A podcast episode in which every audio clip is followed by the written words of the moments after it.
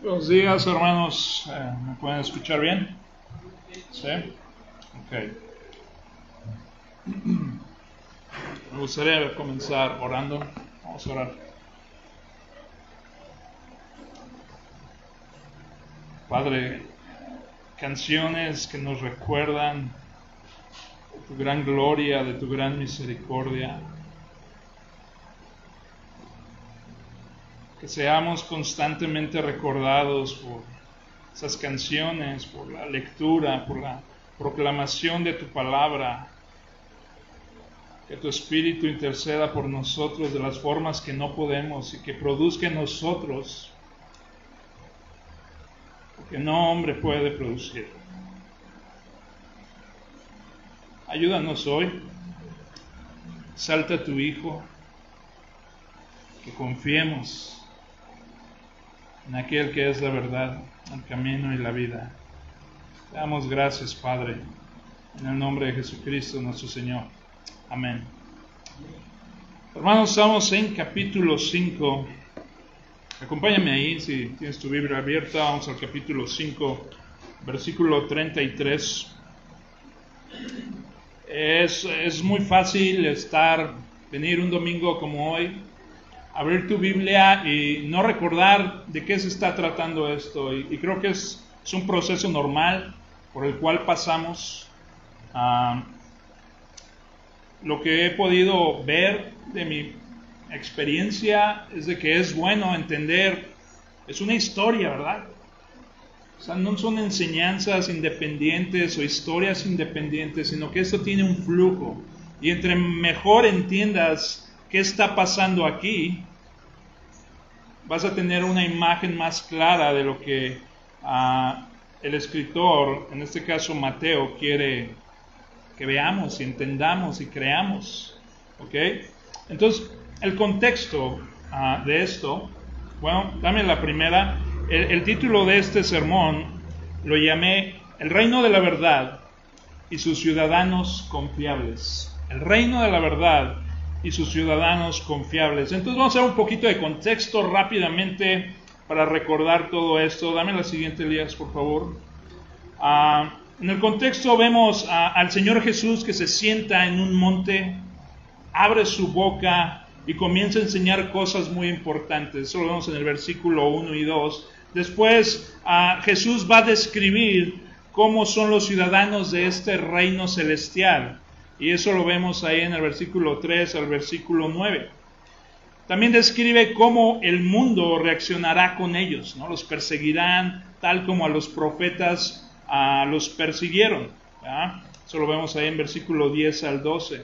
Después, eh, el Señor Jesús describe la labor de los ciudadanos, cuál es su papel aquí en la tierra, aquí en este mundo de tinieblas. Y nos da esta imagen de sal y luz. Esto está en el versículo 13 al 16. Entonces, el, el Señor está estableciendo aquí que la ley de Moisés está de acuerdo con su enseñanza. Y veíamos que eso es importante que Él establezca, pues lo que está anunciando y lo que está diciendo no se parece a lo que los fariseos han estado enseñando por los últimos cientos de años.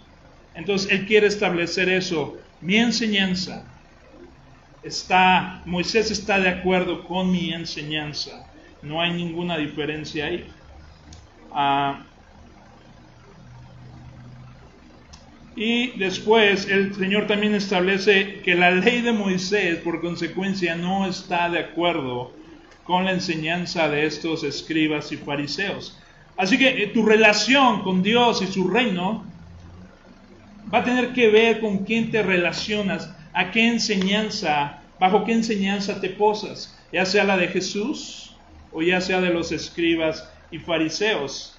Y tenemos ese texto ahí que dice, porque les digo a ustedes que si su justicia no supera a lo de los escribas y fariseos, no entrarás en el reino de los cielos. Es la siguiente, me parece, la número 5. Porque les digo a ustedes que si su justicia, o sea, su forma de, vivir, de actuar, de interactuar entre ustedes, no supera a la de los escribas y fariseos, no podrán entrar al reino de los cielos. Y, son palabras fuertes, son palabras que, que seguramente hicieron que los escribas y fariseos se sintieran muy enojados con Jesús, pero también, aparte yo creo que como asombro y, o sea, ¿quién es este hombre? Y algo que me gusta recordar, estamos acostumbrados a ver hombres, ¿no? Este, maduros, ¿verdad? Como el hermano Eduardo que ha estado aquí con ustedes, algunos de ustedes sean muy chicos, ¿verdad? Y ahorita lo ven, es un hombre maduro de, no vamos a decir su edad, ¿verdad? Pero su cabeza nos indica este, más o menos por dónde anda. Y, pero aquí el Señor Jesús es un joven. Algunos dicen que 30 años.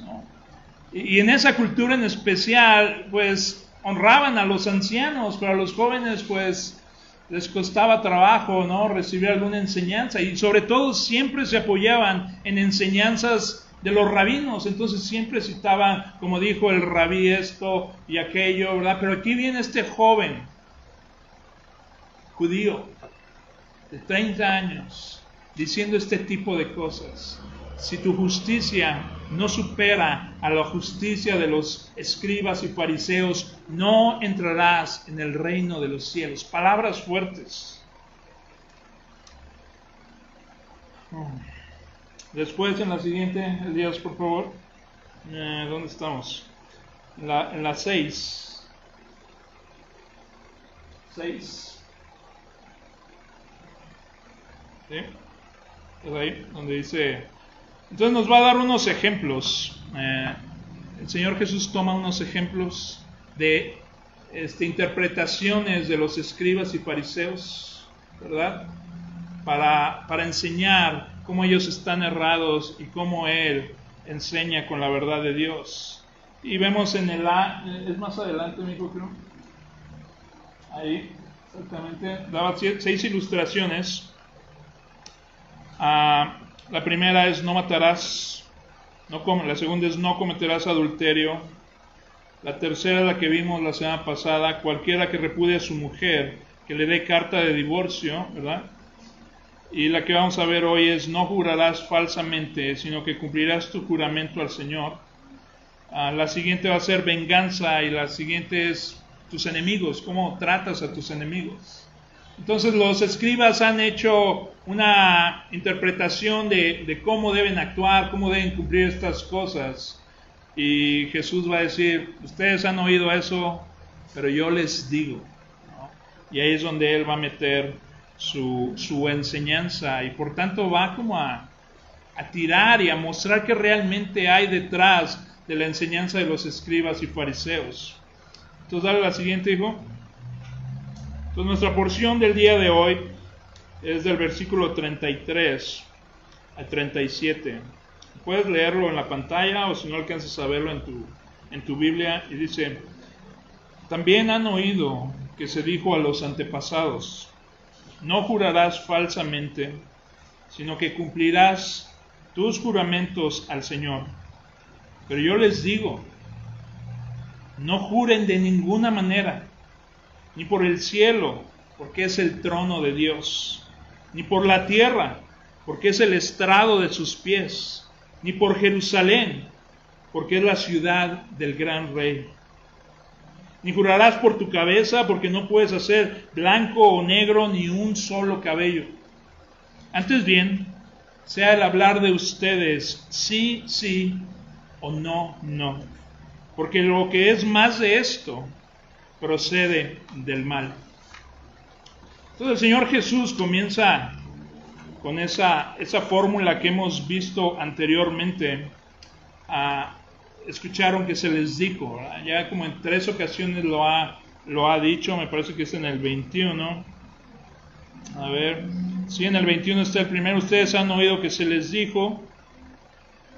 Después dice en el 27, ustedes han oído que se dijo. Después en el 31 también se dijo. Y aquí nuevamente usa esa fórmula para apuntar a la enseñanza o la interpretación de los escribas y fariseos y dice, también han oído que se dijo a los antepasados, no jurarás falsamente, sino que cumplirás tu juramento al Señor. Esa es la parte que corresponde a la enseñanza de los fariseos.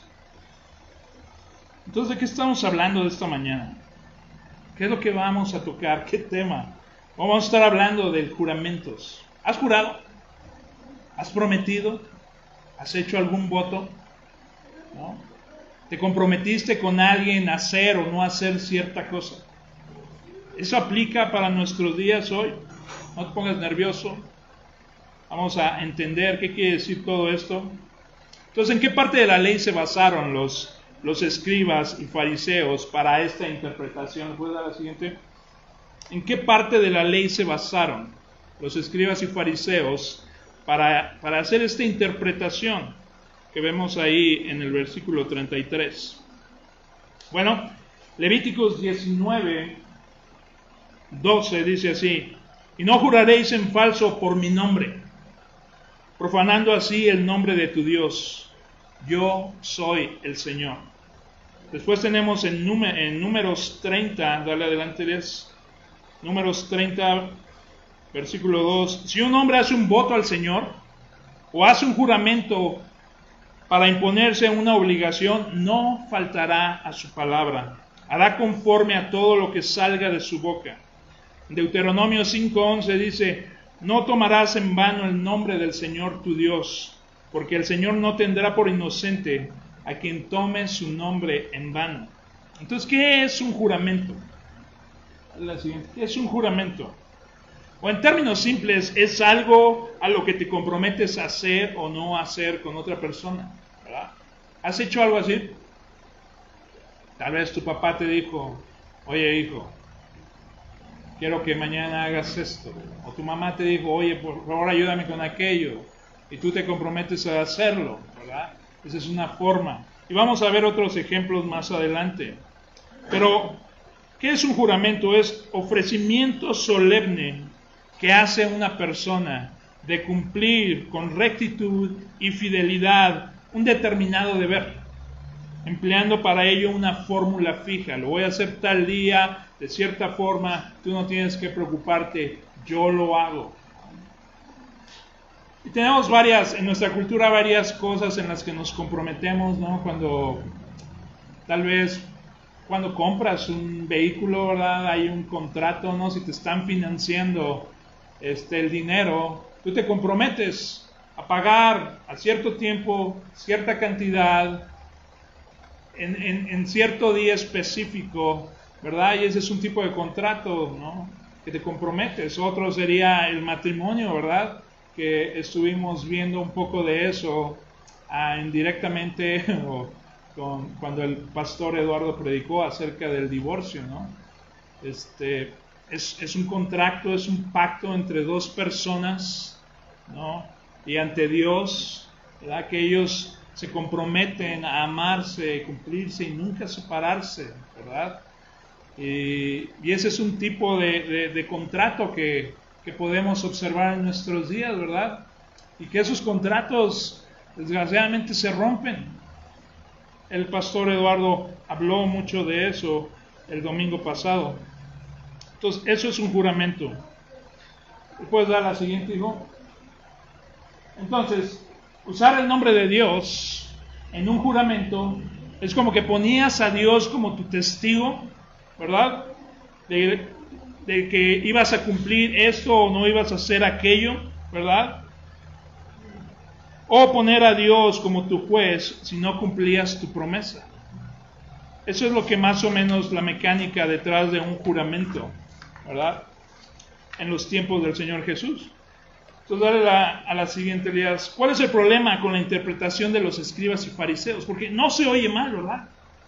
O sea, tú ves las anteriores y dices, bueno, ellos enseñaban que no debías de matar, ¿no? Es correcto. Pero el gran problema es de que cometían otros tipos de pecado, ¿verdad? Como odiar a tu prójimo. Y Jesús lo pone a la par. Odiar a tu hermano es igual que cometer homicidio. Es algo que ya ha pasado dentro de ti, ¿verdad? Hay un ejemplo que he estado pensando, cuando personas tienen malas actitudes y de repente se enojan, viene un momento de tensión y se enojan. Y tal vez has enseñado a esa persona a que no debe decir malas palabras, ¿verdad?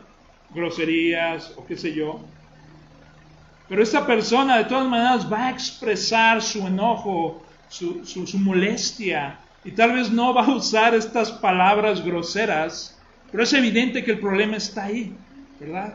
No importa cómo formules esto, el enojo se ha manifestado dentro de ti y por lo tanto el Señor Jesús dice que eso es igual a homicidio, ¿verdad? Entonces, jurar falsamente. Los escribas y fariseos sabían que eso era peligroso.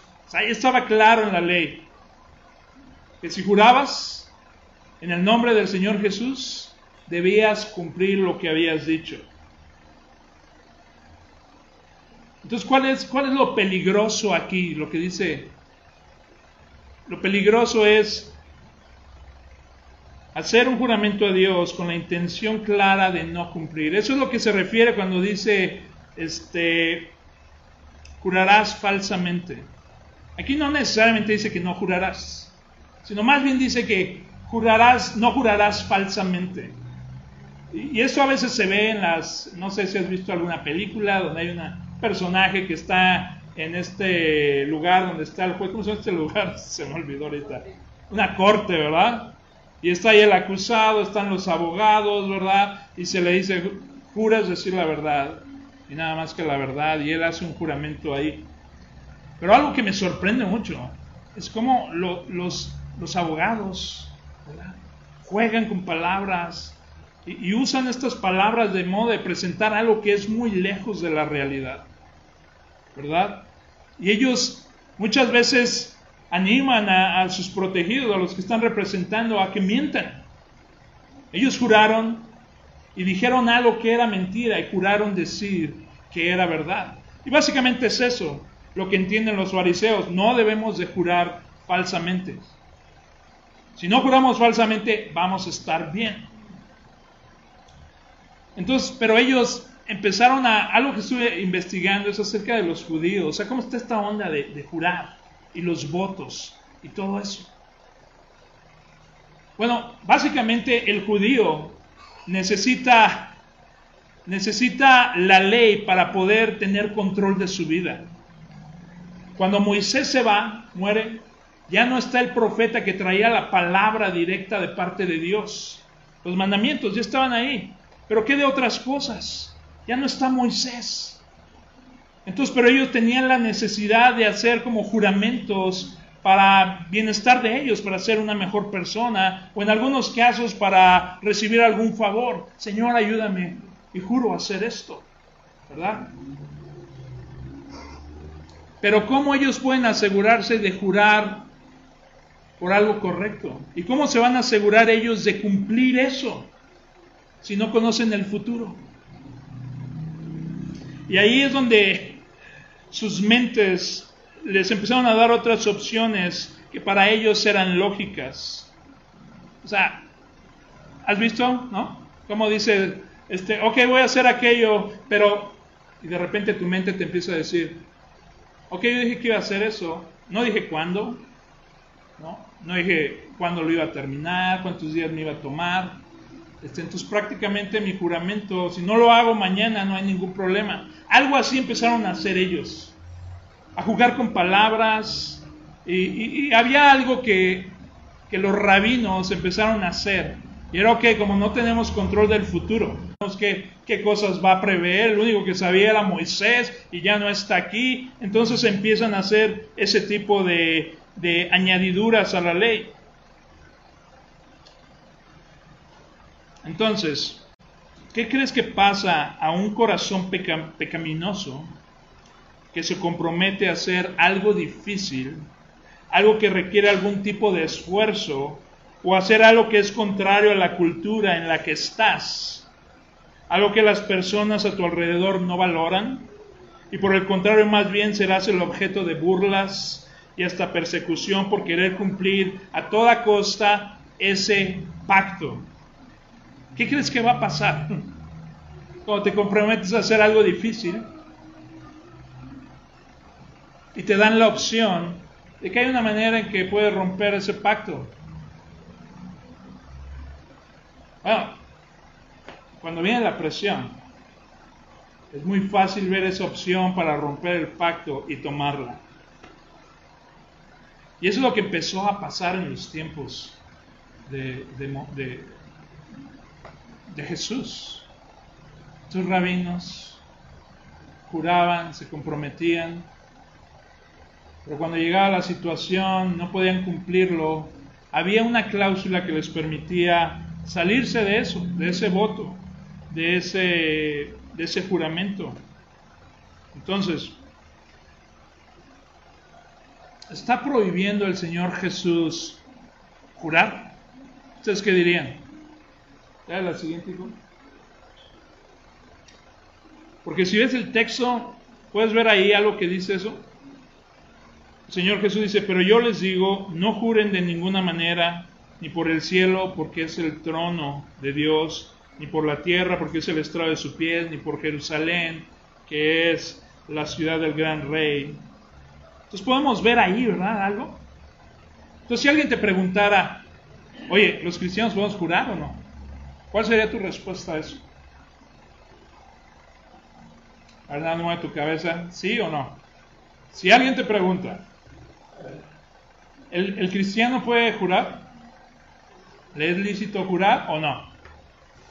A ver, por ahí veo unas cabezas moviendo. Así en círculos, otros así, otros como que para atrás con los ojos cerrados. Este, bueno, algo, algo interesante, me voy a dar la siguiente, Elías. ¿Está prohibiendo el Señor Jesús hacer juramentos? ¿Recuerdan a mis amigos los Amish? Que alguna vez les hablé de ellos. Ellos, al igual que otros, han leído esta parte, y no solo esa, sino también como Santiago 5.12, donde es como el eco de la enseñanza de Jesús. Y dice, y sobre todo, hermanos míos, no juréis ni por el cielo, ni por la tierra, ni con ningún otro juramento, antes bien sea vuestro sí, sí, vuestro no, no, para que no caigan bajo juicio. Entonces ves Mateo 5, 34. Ves Santiago 4, 5, 12. Y lo que ellos vieron es de que no, aquí dice claramente no debemos de jurar, ¿verdad?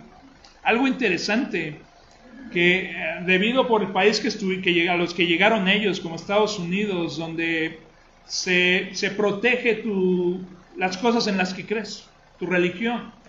Tienes, bueno, eso está ahorita ya al borde del peligro, pero cuando esta gente llegó de Europa y se empieza a encontrar que el sistema en Estados Unidos estaba involucrado todo esto de los juramentos. Como era la corte tenías que jurar, ¿no? De que ibas a decir la verdad y nada más que la verdad. Y en otras situaciones. Pero ellos veían estos textos y decían, no se nos es lícito jurar.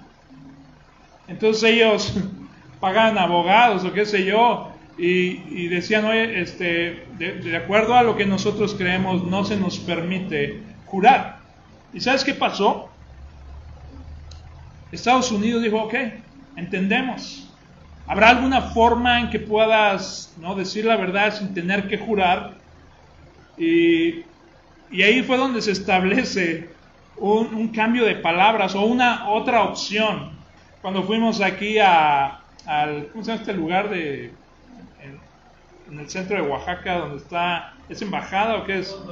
El consulado de los Estados Unidos. Fuimos ahí para sacar unos pasaportes de, nuestros hijos. Y estás ahí, estás entregando documentación de tus hijos, tuya, y de repente la señorita esta me dice, hay un cristal, ¿no? Y ellos están de aquel lado y tú estás acá afuera pasando los documentos. Y de repente nos dice, este, levante su mano derecha, dice, jura o afirma que, todo esto es verdad. Y ahí está esa opción. O sea, para los que creían literalmente que Jesús prohibía jurar, esto pasó, esto está pasando hoy en día, que este gobierno de Estados Unidos dio una opción para que no jures, sino que afirmes que lo que dices es verdad. Y eso es porque personas interpretaron esto de que Jesús ah, no permitía que juráramos, pero es realmente eso lo que está enseñando el Señor Jesús aquí?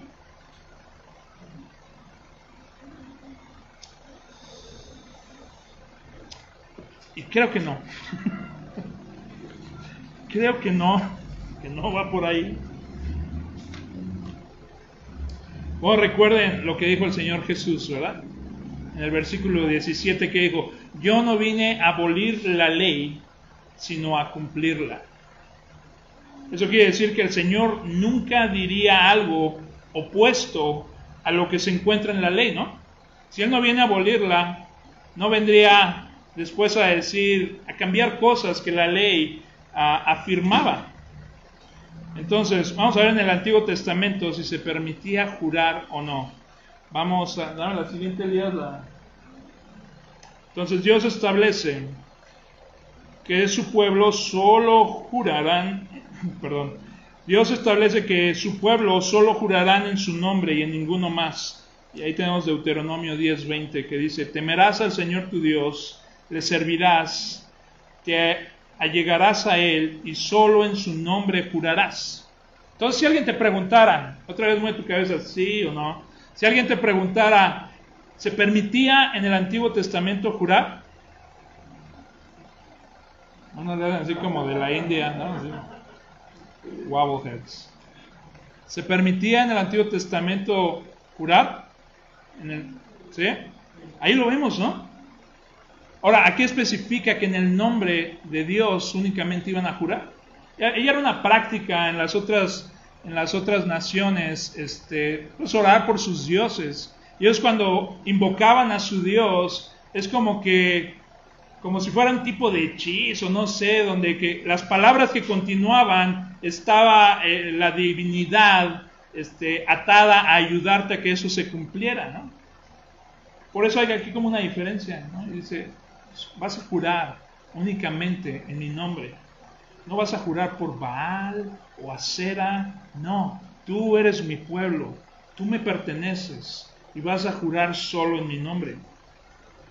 Después la siguiente, Elías, pero Dios no solo establece que sus criaturas juren por su nombre, Dios mismo, Él también jura. Fíjate lo que dice ahí. En Hebreos, ah, en Éxodo 6.8 dice, los traeré a la tierra que juré dar a Abraham, a Isaac y a Jacob, y se la daré a ustedes por heredad. Yo soy el Señor. ¿Sí viste ahí esa parte? Donde dice, los traeré a la tierra que juré. Este es Dios hablando. Él juró a Abraham, Isaac y Jacob darle una, una tierra prometida. Dios mismo jura también. En Hebreos 6:13 dice, pues cuando Dios pues cuando Dios hizo la promesa a Abraham, no pudiendo jurar por uno mayor, juró por él mismo. Y eso, o sea, ¿qué necesidad tiene Dios de jurar? Ponte a pensar eso. O sea, Él es inmutable, Él no cambia. No hay situaciones que puedan venir a, Él y decir, ay, canijo, ¿sabes qué? Sé que juré esto, pero ahora le voy a hacer por acá. No, pero sin embargo Dios jura. Hace rato una de las canciones y en los últimos días algunas palabras que había dicho el hermano Eduardo es de que Dios es fiel. Nos estuvimos cantando acerca de sus promesas, que Él es una roca que no se mueve. Podemos confiar seguros en la palabra, en las promesas, en los juramentos que Él ha hecho. Pero mi pregunta sigue ahí, ¿por qué Dios jura. Yo creo que en un mundo ideal donde no hay pecado, no hay necesidad de jurar, ¿verdad? Porque piénsalo. Así como alguien dijo, la única razón por que los divorcios existen es porque hay pecado en nosotros, ¿verdad? Cuando las personas se divorcian es por, por egoísmo o qué sé yo, pero es Cualquiera que esa cosa sea es el producto del pecado, ¿verdad? La razón por la que los juramentos existen es por la misma razón, el pecado. Hoy en día a veces usamos como, te lo juro, por esta, por, la, por la tumba de mi abuela. No, en serio. ¿Por qué hay necesidad de hacer eso? Generalmente es porque nuestra palabra ha perdido peso. La gente nos ha observado, ha lidiado con nosotros y ha hecho un juicio sobre nosotros que no somos dignos de confianza. ¿Es tu situación? Espero que no. Pero si así es, espero que esta palabra nos ayude a ser a siervos, ciudadanos confiables, siervos que son parte del reino de la verdad. Entonces, Dios establece, Dios hace juramentos, anima a su pueblo o manda que su pueblo jure únicamente por su nombre. Pero ¿qué de decir? Ah, pues es el Antiguo Testamento. En el Nuevo Testamento tenemos algo ahí que nos indica acerca de los juramentos. Mira Romanos, lo que dice Romanos capítulo 1, versículo 9. Pues Dios, a quien sirvo en mi espíritu, en la predicación, del Evangelio de su Hijo, me es testigo. ¿Recuerdas eso? Cuando se hacía un juramento era poner a Dios como testigo y también como tu juez si no cumplías lo que decías que ibas a hacer. Aquí Pablo usa eso mismo. Dice, ah, me, es testigo de cómo sin cesar hago mención de ustedes en mis oraciones. Entonces vemos claramente que Pablo no tenía ningún problema. Si las palabras de Jesús prohibía jurar, Pablo, créeme, no se atrevería a decir este tipo de cosas. En 2 Corintios capítulo 1, 23 dice, también Pablo, pero yo invoco a Dios como testigo sobre mi alma. Aquí vemos eso mismo, un juramento que hace, ¿no? O está llamando a Dios como testigo para que valide que lo que él está a punto de decir es verdad que por consideración a ustedes no he vuelto a Corintio. En, Gálatas 1, 18 al 20 dice, entonces tres años después subí a Jerusalén para conocer a Pedro y estuve con él 15 días, pero no vi a ningún otro de los apóstoles, sino a Jacobo, el hermano del Señor. Y luego dice, en lo que les escribo, les aseguro delante de Dios que no miento. Pues vemos otra vez a Pablo sin temor de hacer este tipo de juramento para validar sus palabras. Pero también había una otra forma, que era conjurar. Y eso sí, como medio macabro, ¿no? Conjurar, como, como de qué, oye, como espiritismo, ¿no? Vamos a conjurar. Bueno, no, no va por ahí la cosa. O sea, conjurar es poner bajo juramento llamando a Dios por testigo para que quien corresponda lo haga bajo ese compromiso. O sea, alguien más te está poniendo en esa posición donde Dios es testigo.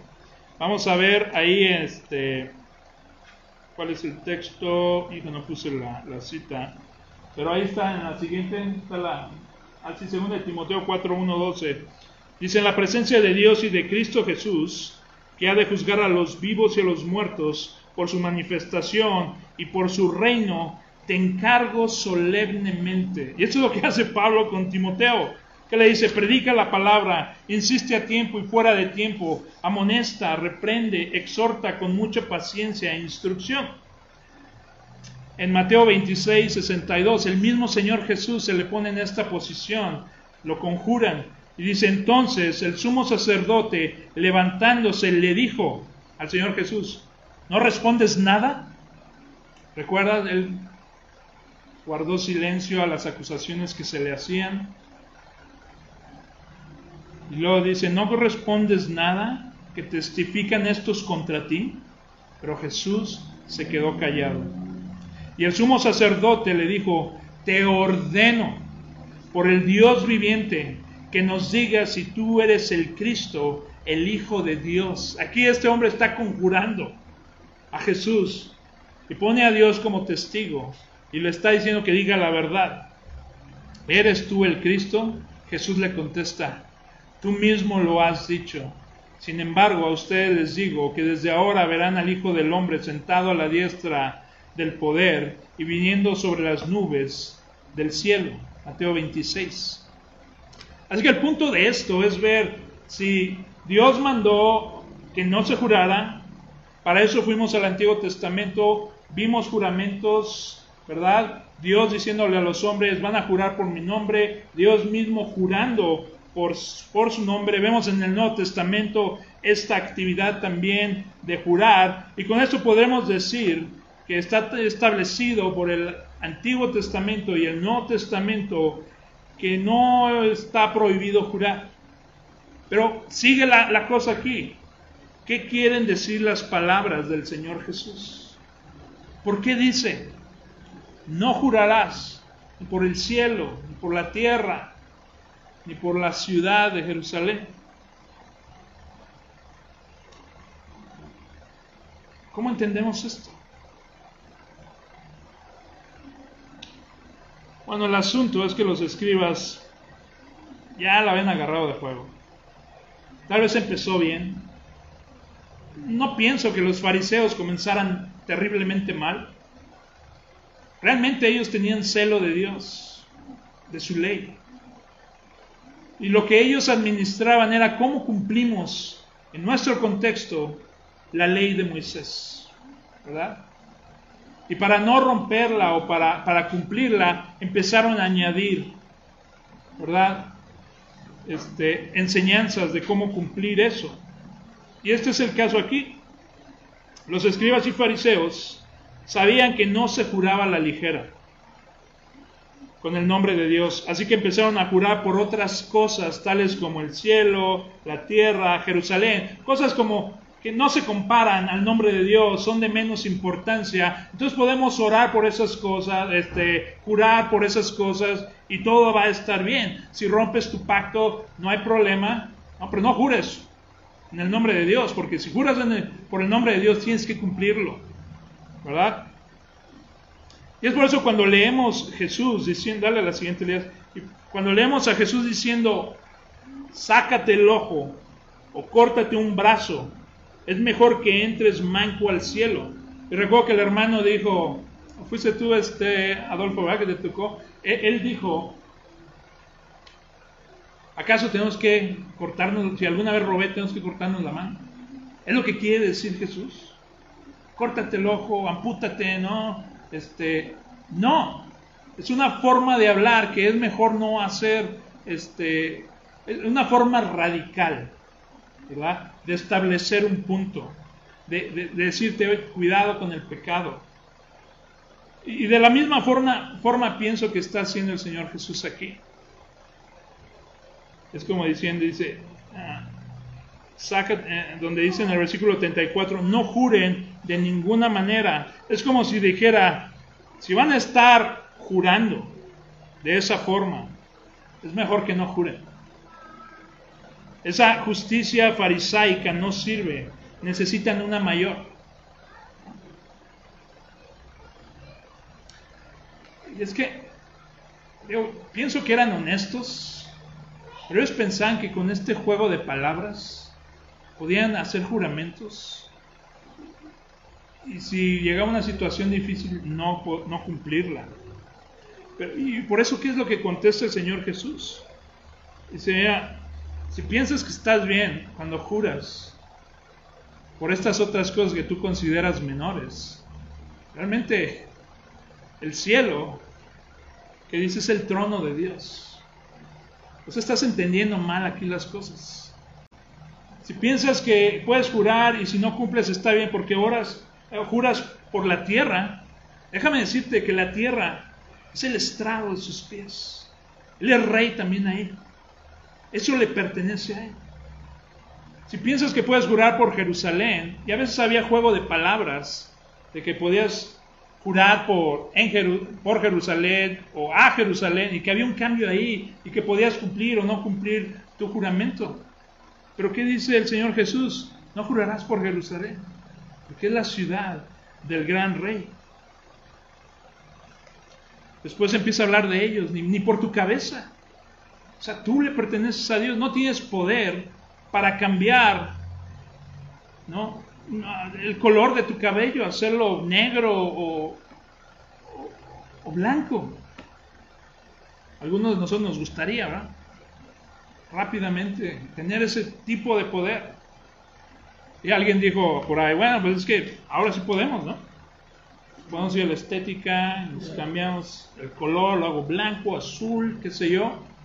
Pero a veces ni ahí se puede, ¿no? Tienes una idea, soy testigo de esto, ¿no? A veces este, van con una idea de cierto color y acaba de un color totalmente distinto, ¿verdad? A veces ni ahí tienes control sobre eso. Entonces, por eso pienso que dice el Señor Jesús, es que si vas a estar jugando con tus palabras, ¿no? Jurando que, por eso y aquello y al, final no lo vas a cumplir, mejor no jures. O sea, mejor no jures. Todo le pertenece a Dios. No puedes dejar fuera a Dios de tus juramentos. Cualquier cosa que te, que te comprometes a hacer, Dios es testigo. Sobre todo si eres parte del reino de Dios ahora, si eres su hijo. Si tú dices que vas a hacer algo o no vas a hacer algo. Dios es tu Padre y Él lo ve todo. Todo pertenece a Dios, no puede dejar fuera a Dios de tus juramentos, tú mismo le perteneces y existes para glorificarlo, reflejarlo y representarlo en la tierra. Tienes que vivir en la verdad, hablar la verdad. ¿Cuántas veces te has comprometido? O sea, no me digas, ¿verdad? Pero te has comprometido y no has cumplido. Piensa, ¿cuántas veces lo has hecho? Tal vez en una tenías todas las ganas de hacerlo, pero al siguiente día las ganas se fueron y ya no lo cumpliste. O cuando te preguntan algo y te es incómodo decir la verdad y por lo tanto dices algo distinto.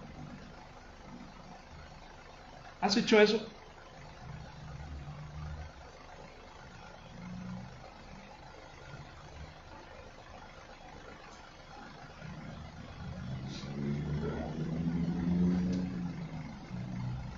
¿Qué de ese libro que te prestaron?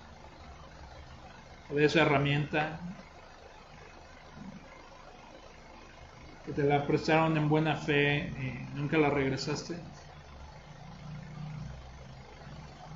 O esa playera, o qué sé yo. ¿Has hecho esto?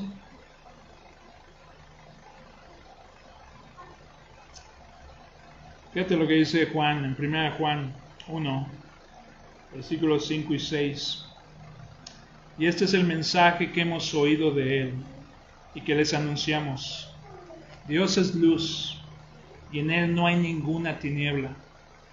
Si decimos que tenemos comunión con Él, pero andamos en tinieblas, mentimos y no practicamos la verdad. ¿Has hecho algún compromiso y no lo has cumplido? Es lo que dice 1 Corintios 13. El amor no se regocija en la injusticia sino que se alegra con la verdad. Todo lo sufre, todo lo cree, todo lo espera, todo lo soporta. El amor se regocija en la justicia. Se alegra, perdón, el amor no se regocija en la injusticia, sino que se alegra con la verdad. O sea, Jesús es, la verdad, el camino y la vida. Llegamos al Padre solo por medio de Él, su sacrificio, su vida, su justicia, ¿verdad? Él es la luz de los hombres, como dice Juan, que nos ha dado su luz para brillar en este mundo de tinieblas, ¿sí? Del cual nos sacó para que para ponernos en el reino de su Hijo amado, nos sacó de ese reino de tinieblas, nos pone en el reino de su Hijo amado, y sería incongruente practicar la mentira, ¿no? Decir que vamos a hacer algo y no hacerlo. Decir sí, pero ¿sabes qué? Siempre no. O viceversa. Aquel que es la verdad nos dice, sea al hablar de ustedes sí, sí, no, no, porque lo que es más de esto procede del mal. Versículo 37. ¿Qué es lo que está diciendo el Señor Jesús? ¿Sabes qué? No jures. Si vas a jurar de esa forma, no jures. Más bien nada más di sí. Si vas a hacer algo y dices sí, que así sea. Si te dijeron, oye, robaste esto o tomaste aquello, no, que seas una persona de la verdad. Que cuando hablas las personas puedan creer que, que es verdad. Fíjate, en la siguiente línea, tu forma de hablar delata quién es tu familia. La forma de hablar delata quién es tu familia. Dios o el maligno.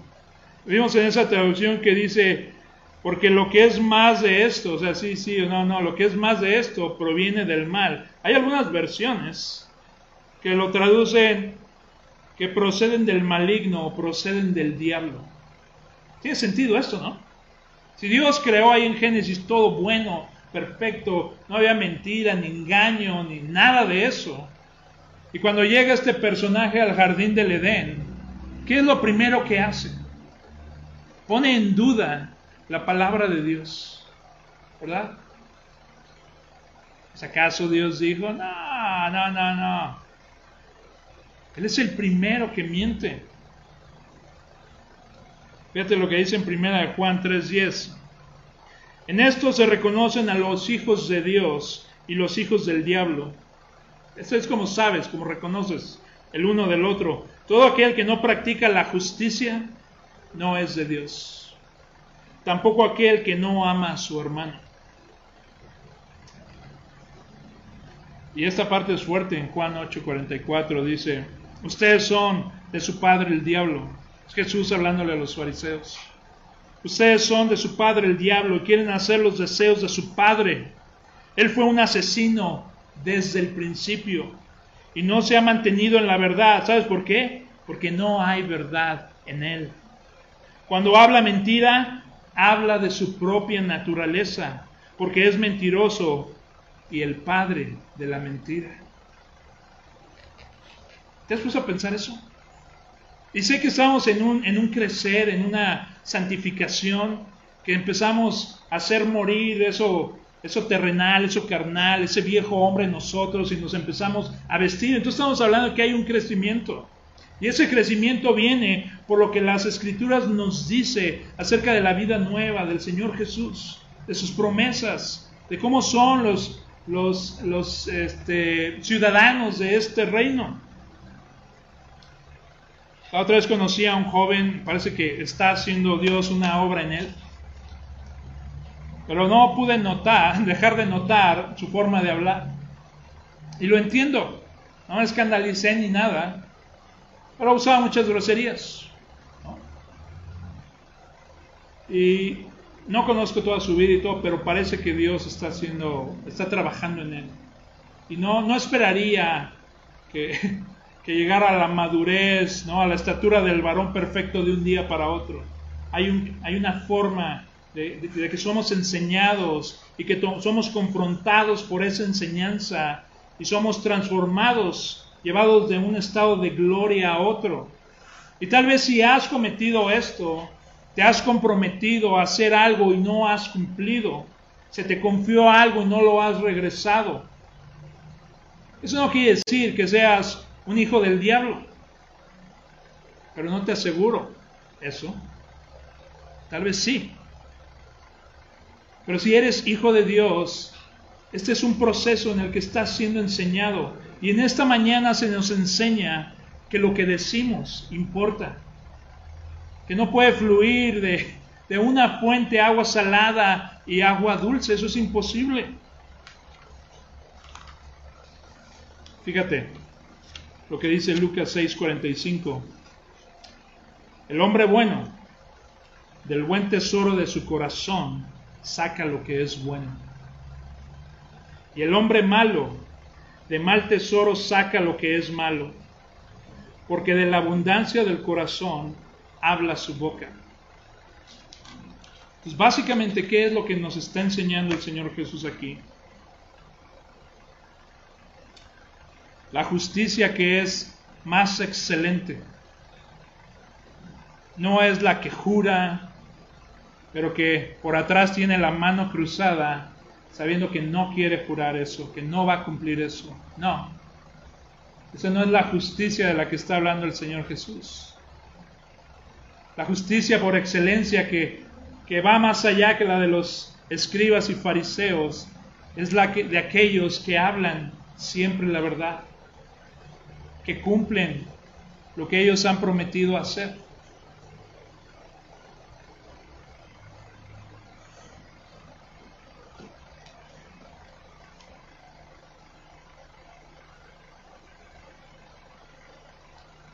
Mientras estudiaba esto, fui confrontado, confrontado de varias formas.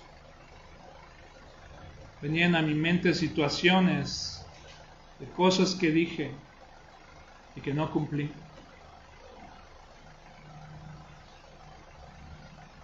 Y lo que es necesario en estos casos, y por eso te dice, te dije que pensaras en esas situaciones en la cual no, en la cual no fuiste justo. Porque necesitamos tratar con eso. Tenemos que ver que no representa el reino de Dios, que no trae gloria a Dios, y que aparte de todo eso que es muy importante, no se puede vivir en una sociedad donde mentimos constantemente el uno al otro.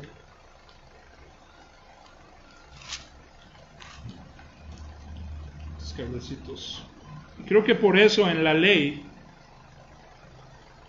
en la ley se da, se, se da esos mandamientos.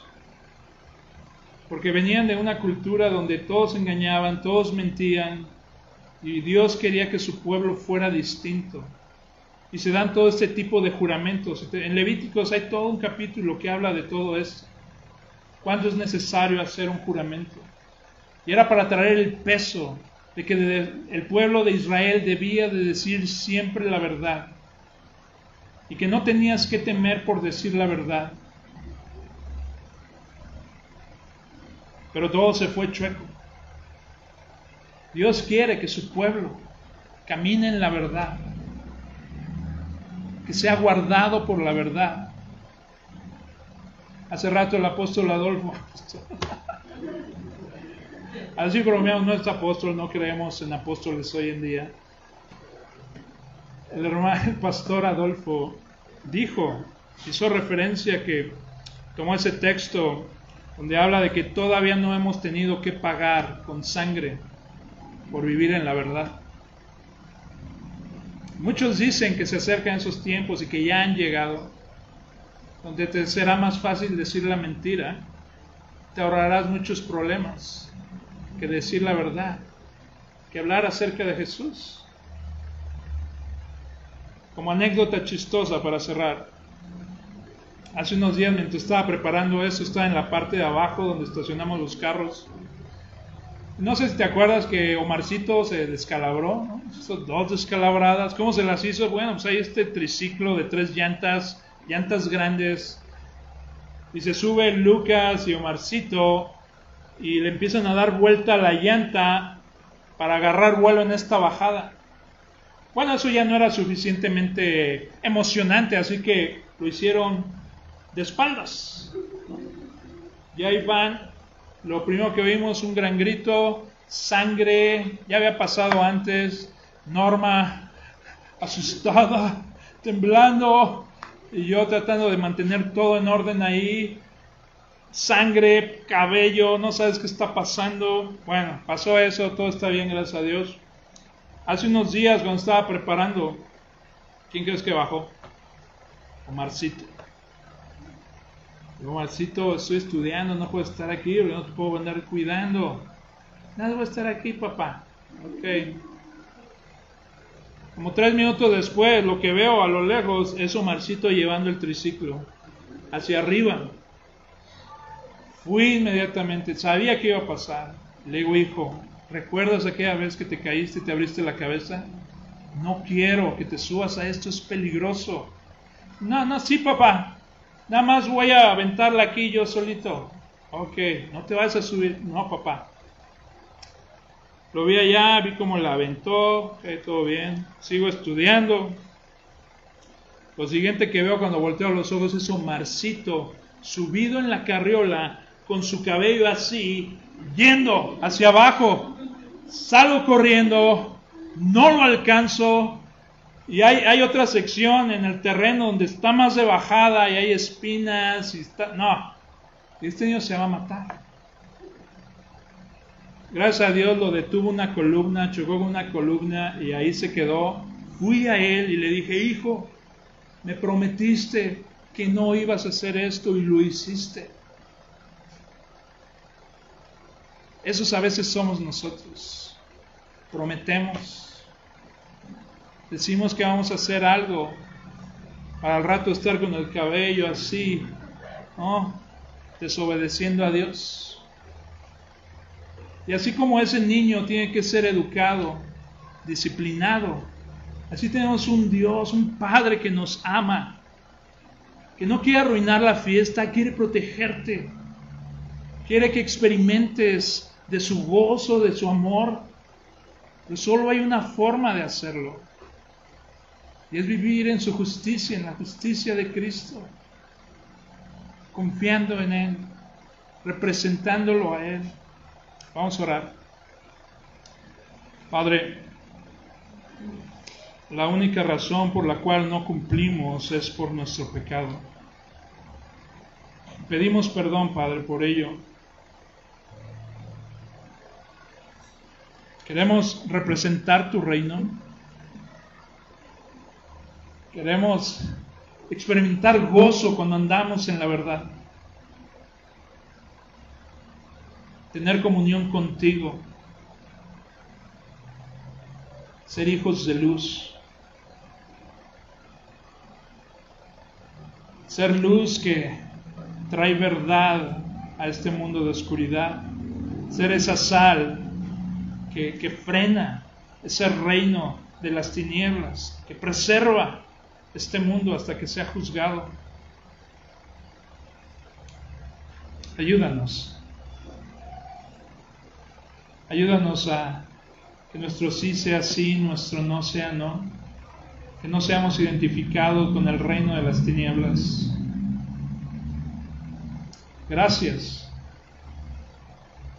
Porque todas tus promesas son sí en Cristo Jesús. Él es el que ha cumplido todo. Y es por eso que tú eres fiel a tu iglesia. Porque el Hijo obediente, el que nunca habló mentiras, el que siempre dijo lo que tú hablaste, Él fue castigado en nuestro lugar y ha resucitado para nuestra justificación. Gracias, que vivamos en asombro y que estemos dispuestos a sufrir por la verdad, por nuestro Hijo Jesús, recordando su sufrimiento y su gran sacrificio por nosotros. Gracias, Padre, te doy. En el nombre de Jesucristo. Amén.